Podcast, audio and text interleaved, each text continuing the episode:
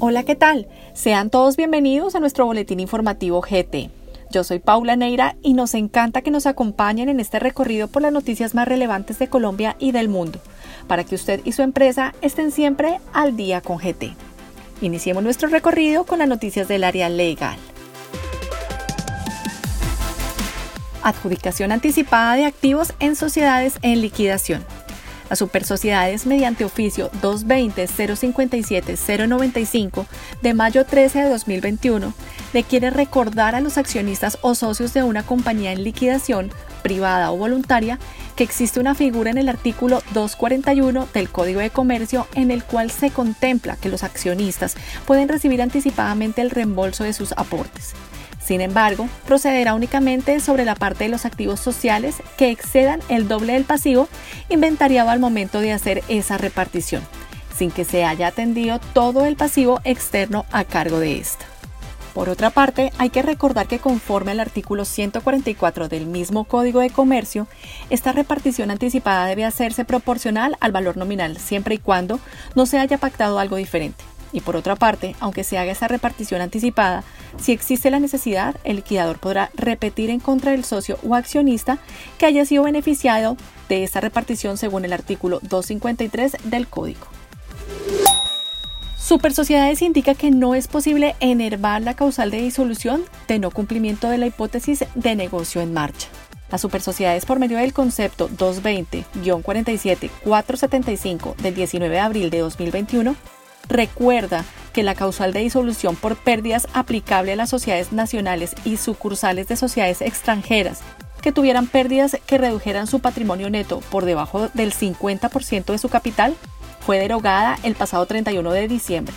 La que está aplicando en su lugar es la prevista en el artículo 4 de la Ley 2069 del 2020 consistente en el no cumplimiento de la hipótesis de negocio en marcha y por lo tanto la posibilidad de enjugar las pérdidas haciendo uso de la prima de emisión para enervar la causal de no cumplimiento de la hipótesis de negocio en marcha. No es posible como lo era con la anterior causal. Ahora bien, en este concepto también añade el hecho que no es posible configurar esta nueva causal cuando la compañía tenga alternativas para continuar en operación puesto que el no cumplimiento de la hipótesis de negocio en marcha implica que la compañía solo tiene como única opción terminar operaciones y liquidarse, y por ello esta causal no puede ser enervada.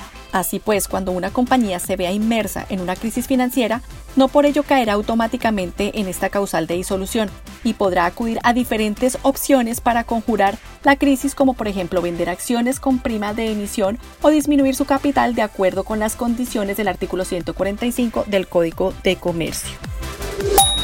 Esta noticia le puede interesar a las personas que quieren exportar. Iniciativa gubernamental para apoyar a emprendedores exportadores el Ministerio de Comercio, Industria y Turismo publica un proyecto de decreto por medio del cual busca hacer una adición al decreto único reglamentario del sector comercio, industria y turismo, decreto 1074 del 2015 en relación con la gestión, capacitación, acompañamiento y apoyo a los emprendedores nacionales con visión y capacidad exportadora por lo cual el proyecto de decreto contempla las acciones que se deberán vincular en los programas de las entidades gubernamentales en pro de los empresarios emprendedores para lograr este cometido entre las que se contemplan 1. Promocionar y facilitar el acceso a mercados externos. 2. Conectar a los empresarios con inversionistas, universidades, centros de investigación y demás actores internacionales. 3. Incorporar a las empresas locales en cadenas globales de valor. Y cuatro, promover capacitación en temas relacionados con la internacionalización de los empresarios. Continuemos con nuestras noticias de laboral. Escuchen esto, empleadores. El gobierno anuncia subsidios de hasta el 25% de un salario mínimo para empleadores que contraten jóvenes entre 18 y 28 años. El pasado 18 de mayo, el Ministerio de Trabajo informó que a partir del 1 de julio del 2021 iniciará la medida que permitirá a los empleadores acceder al subsidio de empleo juvenil, que permitirá la creación de 500.000 posibilidades de trabajo para los jóvenes. El incentivo aplica para el sector privado y las personas naturales o jurídicas, aunque todavía no se ha expedido el decreto que reglamentará el procedimiento para acceder al subsidio. se precisa la regulación de la firma electrónica en contratos laborales. El decreto 526 del 19 de mayo del 2021 precisa que, entre otros asuntos, que los contratos de trabajo podrán ser firmados electrónicamente por cualquiera de las partes o por ambas y en todo caso deberán cumplir con los requisitos establecidos en el artículo 39 del Código Sustantivo de Trabajo. También señala que podrán utilizarse a. La firma electrónica obtenida por métodos como códigos, contraseñas, datos biométricos o claves criptográficas. B la firma digital, un valor numérico que se adhiere a un mensaje de datos, las cuales tendrán los mismos efectos que la firma manuscrita siempre y cuando cumplan con los requisitos fijados en la ley. Igualmente se contempla que el empleador que opte por la firma electrónica en un contrato de trabajo debe proveer al trabajador los medios tecnológicos necesarios para el uso de dicha firma, la cual no tendrá ningún costo para el trabajador. Ser accionista de una empresa similar a la del empleador no viola cláusula de exclusividad. Corte Suprema. En la sentencia SL 1287 del 2020, la Sala de Casación Laboral evaluó el caso de un trabajador que fue despedido por haber violado la cláusula de exclusividad contenida en su contrato de trabajo. La Corte le dio la razón al trabajador y ordenó el pago de la indemnización por despido sin justa causa, pues concluyó que no hubo incumplimiento grave por parte del demandante. Lo anterior, teniendo en cuenta que aunque hizo parte y fue accionista de una empresa que prestaba servicios parecidos a los de su empleador, su participación fue en condición de accionista y no de trabajador.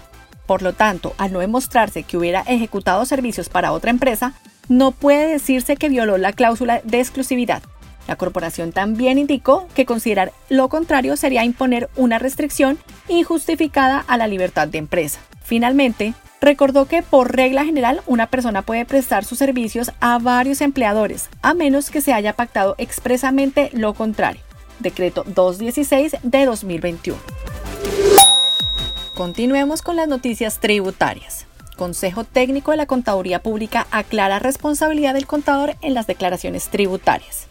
Es importante mencionar que el responsable de la presentación de las declaraciones tributarias es la administración de la entidad, en el mismo sentido, la responsabilidad por el cumplimiento de las obligaciones fiscales recae en el contribuyente o representante legal directo, y no en el contador o revisor fiscal, lo que no significa que los contadores públicos en Colombia no asuman responsabilidades frente a sus actuaciones, para el cual se tendrá en cuenta los compromisos asumidos contractualmente y las razones de la sanción tributaria.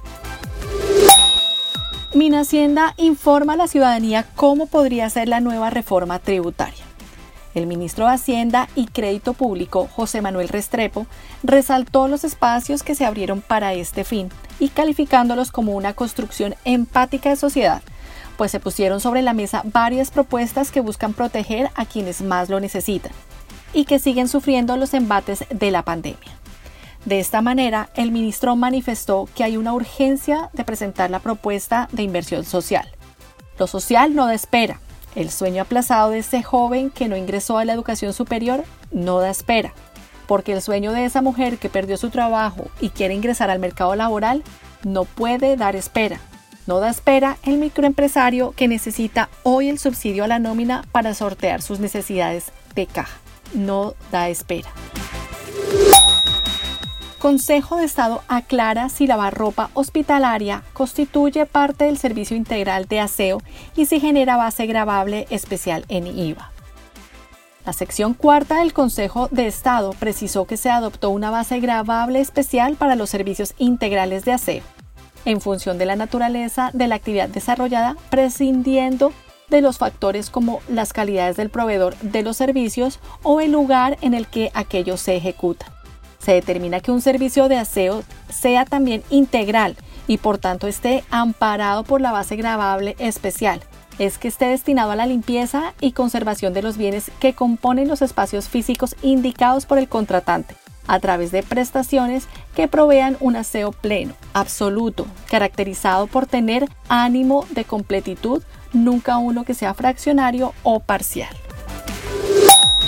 Hacienda planea expedir proyecto de decreto que amplía los plazos para pago de renta para micro y pequeñas empresas. Hacienda considera que actualmente se mantienen las circunstancias excepcionales como consecuencia de la pandemia derivada del COVID-19 y adicionalmente con ocasión del paro nacional adelantado desde el mes de abril del presente año. Se han presentado igualmente afectaciones en el normal desarrollo de las actividades económicas de la micro y pequeña empresa, motivo por el cual, con el fin de contribuir a la recuperación de las mencionadas empresas, se considera pertinente modificar el plazo para el pago del impuesto sobre la renta y complementarios del año grabable 2020, estableciéndolo en una sola cuota para ser cancelada en el mes de noviembre del año 2021. Hasta aquí nuestro boletín informativo. Para saber más sobre estas y otras noticias, los invitamos a visitar nuestra página web www.grandthornton.com.co en la sección Boletines o búsquenos en su plataforma favorita. Al día con GT lo acompaña a donde usted vaya. Hasta la próxima. Los boletines generados por Grant Thornton son solamente informativos y no configuran asesoría de ningún tipo, de manera que no nos hacemos responsables por la interpretación o por el uso que se haga de estos. Las noticias publicadas pueden estar sujetas a cambios.